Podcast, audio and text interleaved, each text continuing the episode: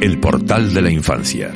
Porque todos y cada uno de nosotros somos responsables de los niños de nuestra sociedad.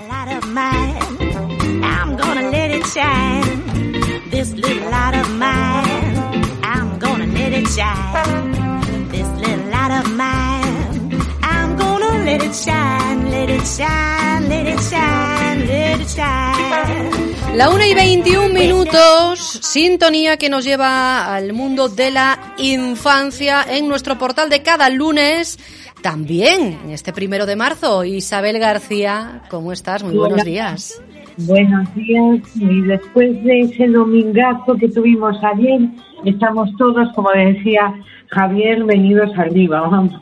Sí, sí, sí, nos hemos llevado una buena dosis de vitamina D, por cierto, para los peques fundamental para, para crecer, peques y mayores, pero ya que estamos en el portal de la infancia y nos hemos llevado también un buen ratito al, al aire libre, con cuidadiño, con sentidiño, pero al fin y al cabo también muy, muy necesario. ¿Qué, que, que vamos a contar que no sepamos ya? Oye, ¿por dónde van los tiros hoy?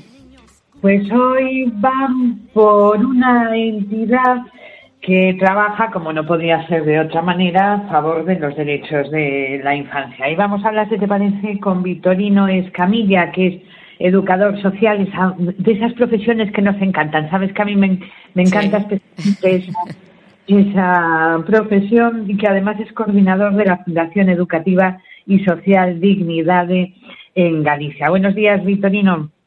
Hola, buenos días. Vitorino, buenos días y gracias por estar con nosotros. A vosotros. Cuéntanos quiénes sois y qué estáis haciendo por la infancia en Galicia desde vuestra entidad. Bueno, nosotros somos la Fundación Educativa y Social Dignidades, que somos una entidad eh, que tiene sede en Lugo y que trabajamos por la familia y la infancia, con familias e infancia desde el año 99. Eh, tenemos centros de atención a menores que tienen algún tipo de medidas de protección, es decir, que no, no pueden estar por las circunstancias eh, de sus familias con, bajo los cuidados de las mismas y que además también trabajamos con reforma juvenil, es decir, con aquellos eh, menores, aquellas, aquellas menores que eh, han cometido algún delito que, que bueno, pues les lleva a, a, cumplir una medida judicial en la provincia de Lugo. Tenemos centros en Lugo, centros de atención de día y centros residenciales. Tenemos el centro de medidas judiciales en Lugo y tenemos también una, un centro en Mondoñedo y un centro en Santiago de Compostela. Eh, cuando hablamos de la protección, la reeducación, el acompañamiento de riesgo de exclusión en la infancia, sois muchas las entidades que en Galicia estáis trabajando a favor de la infancia. ¿Cómo sois vosotros en dignidad? ¿Cuál es ese sello especial que os identifica o que os gusta que os identifique? Bueno, a nosotros nos gusta que nos identifiquen por, eh, por nuestra implicación con, con los menores para nosotros es muy, muy importante comprender eh, las circunstancias que han traído a los menores a nuestros centros y no juzgar, eh, acompañar. Para nosotros eh, es fundamental que podamos comprender que todas estas situaciones de, de, pues, de abandono, de maltrato, de negligencia en los cuidados, pues no son inocuas y que al final dejan una huella en el desarrollo de estos niños, ¿no? Entonces, para nosotros es, es fundamental eh, comprenderla para orientar nuestra intervención en un acompañamiento, en una comprensión, eh, en orientar nuestros, nuestro vínculo, construir una, una eh, relación de seguridad con ellos que les permita desarrollarse de una forma positiva eh, con, y que lleguen a ser pues adultos que no reproduzcan los problemas que han tenido, que han sufrido ellos. ¿no? Leyendo vuestra información sobre vosotros hay un concepto que se repite constantemente, de cara al futuro, de cara al futuro. ¿Por qué es importante pensar en clave futuro?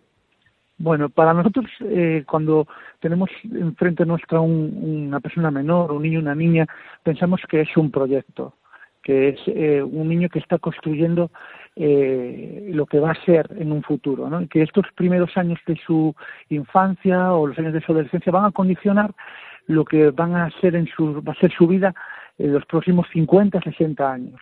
Entonces les queremos acompañar en generar una estructura y unas bases que les permitan eh, tener una vida adulta eh, positiva, eh, prosocial, que, que, que además no reproduzca cortemos la cadena de reproducción, del daño, de la reproducción de, de la problemática que les ha llevado a ellos a, sufrir estas, circunstancias, ¿no? De verse metido en un centro eh, bajo una situación de protección de la administración pública.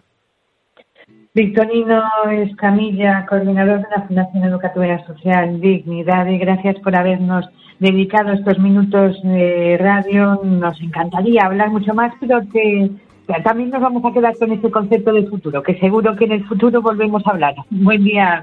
Muchas gracias a vosotros. Muchas gracias, Isabel. Estoy segura de que sí, para eso tenemos una cita cada lunes y es un placer, como siempre, que se nos llene de los valores y los derechos de la infancia.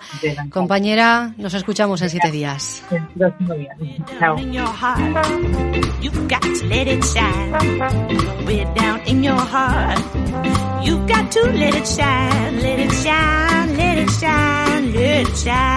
El portal de la infancia con Isabel García. Hasta el próximo lunes.